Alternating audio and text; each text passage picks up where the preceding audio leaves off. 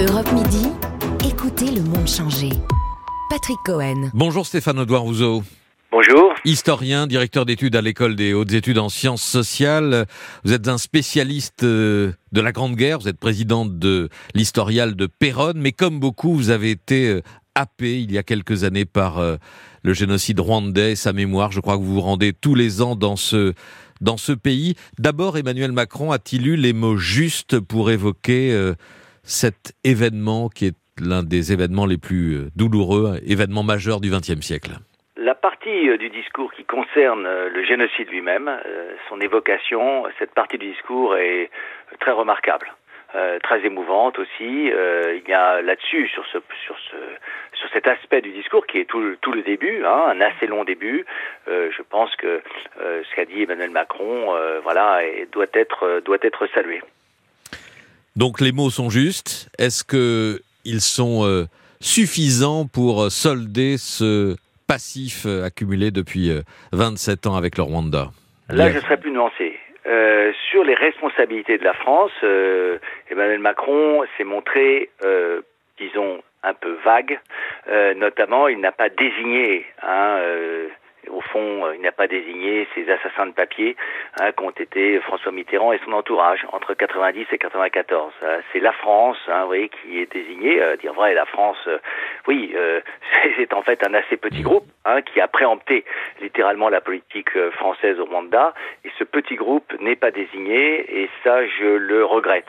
Alors ensuite, sur la question évidemment des, des responsabilités françaises, le président y est revenu à plusieurs reprises. Hein. Je viens reconnaître l'ampleur de nos responsabilités, dit-il, et ce mot de responsabilité vient plusieurs fois, euh, sans pour autant, hein, on le sait maintenant, que le président ait présenté des excuses, mais euh, il, demande, et c'est assez subtil, euh, il y a une sorte de demande de pardon indirecte. Oui, c'est-à-dire qu'il ne demande pas, il ne demande pas ce, ce pardon, mais il suggère à il suggère aux victimes d'accorder à la France euh, leur pardon. Exactement. La phrase est la suivante. Sur ce chemin, seuls qui ont traversé la nuit peuvent peut-être pardonner, nous faire le don de nous pardonner. Ce qui, évidemment, indirectement, est une demande de pardon, mais une demande de pardon qui, au fond, ne, ne s'exprime pas explicitement hein, euh, euh, et qui, au fond, attend hein, des, des, victimes, des rescapés, hein, euh, qu'elles veuillent bien, peut-être, hein, euh, l'accorder. C'est une phrase, c'est une phrase assez belle. Oui, c'est une position qui peut évidemment se, se défendre, mais qui contraste avec euh, celle d'une bonne partie de la communauté internationale depuis euh, le génocide. Euh, la Belgique, notamment l'ancienne puissance coloniale, qui, par la voix de son Premier ministre, à Kigali, en public et dans un grand stade, avait demandé pardon aux Rwandais, l'ONU, les États-Unis, etc. Pourquoi ce, cette présentation bah, d'excuses est si difficile à, à formuler Parce que la France porte une part de responsabilité évidemment euh, plus lourde. évidemment, c'est donc euh, particulièrement euh, difficile certainement pour elle. La deuxième chose, c'est que autant bien Alain Juppé, Nicolas Sarkozy ont de manière assez assez remarquable reconnu les fautes de, du, du, du, de la France et leurs propres fautes, autant Emmanuel Macron doit faire face aussi à, disons, à, à l'étonnant silence des gauches, hein, toutes les gauches, Parti socialiste euh, en, particulier, hein, euh, qui se taisent, qui sont vent debout hein, contre euh, le, rapport Duclerc, qui ne cesse, Hubert Védrine ne cesse de, se répandre sur toutes les radios depuis deux mois pour dire, au fond, qu'il n'est pas question de s'excuser de quoi que ce soit, qu'on n'a strictement rien fait de mal. et donc, évidemment, il est, probable, bon, France Insoumise n'a rien dit non plus, à part ce matin même Clémentine Autain de manière tout à fait remarquable d'ailleurs, euh, donc euh, sur euh, sur LCI, si je si je ne m'abuse. Il y a eu aussi Raphaël Glucksmann, mais ce sont mm. des voix quand même relativement marginales. à gauche, hein, on se tait, et cela fait deux mois que l'on se tait, et qu'en outre, par la voix d'un certain nombre de représentants qui étaient proches de François Mitterrand, en outre, on ment. Hmm.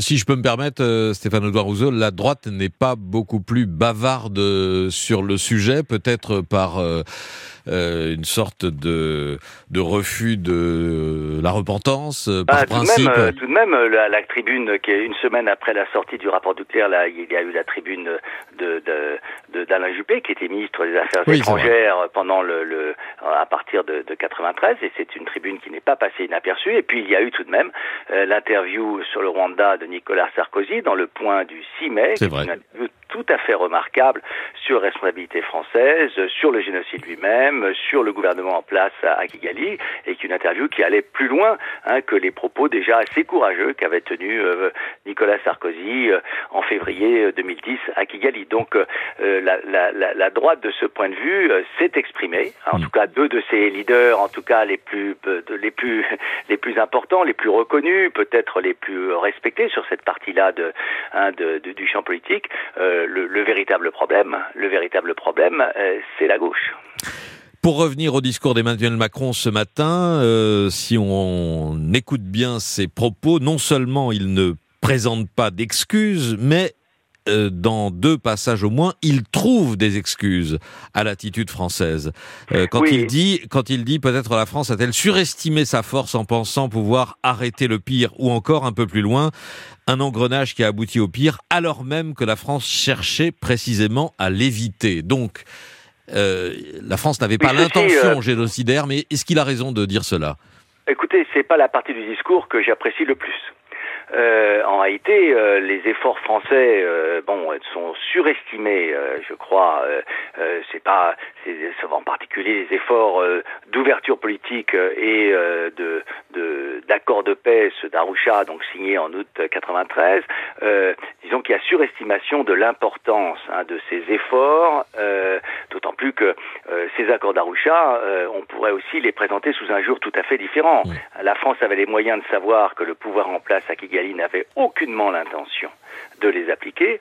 Et en outre, ce- c'est justement la signature de ces accords hein, qui ont euh, cristallisé, si je puis dire, la volonté génocidaire des structures Hutu Power euh, qui étaient en place à Kigali, dans l'armée, dans la gendarmerie, dans le pouvoir lui-même, et dans une certaine mesure, hein, ces accords d'Arusha se sont révélés une, une véritable catastrophe euh, dans la mesure où euh, ces structures génocidaires, à partir de ce moment-là, eh bien, ont préparé, à partir du où les, les protocoles d'accord ont commencé à, à, à être à être euh, signés euh, et avant le, la signature totale hein, de l'été 93, ces, ces, ces protocoles d'a- d'accord ont euh, vraiment euh, euh, cristallisé la volonté génocidaire de ceux qui allaient effectivement perpétrer le massacre de masse à partir d'avril 94.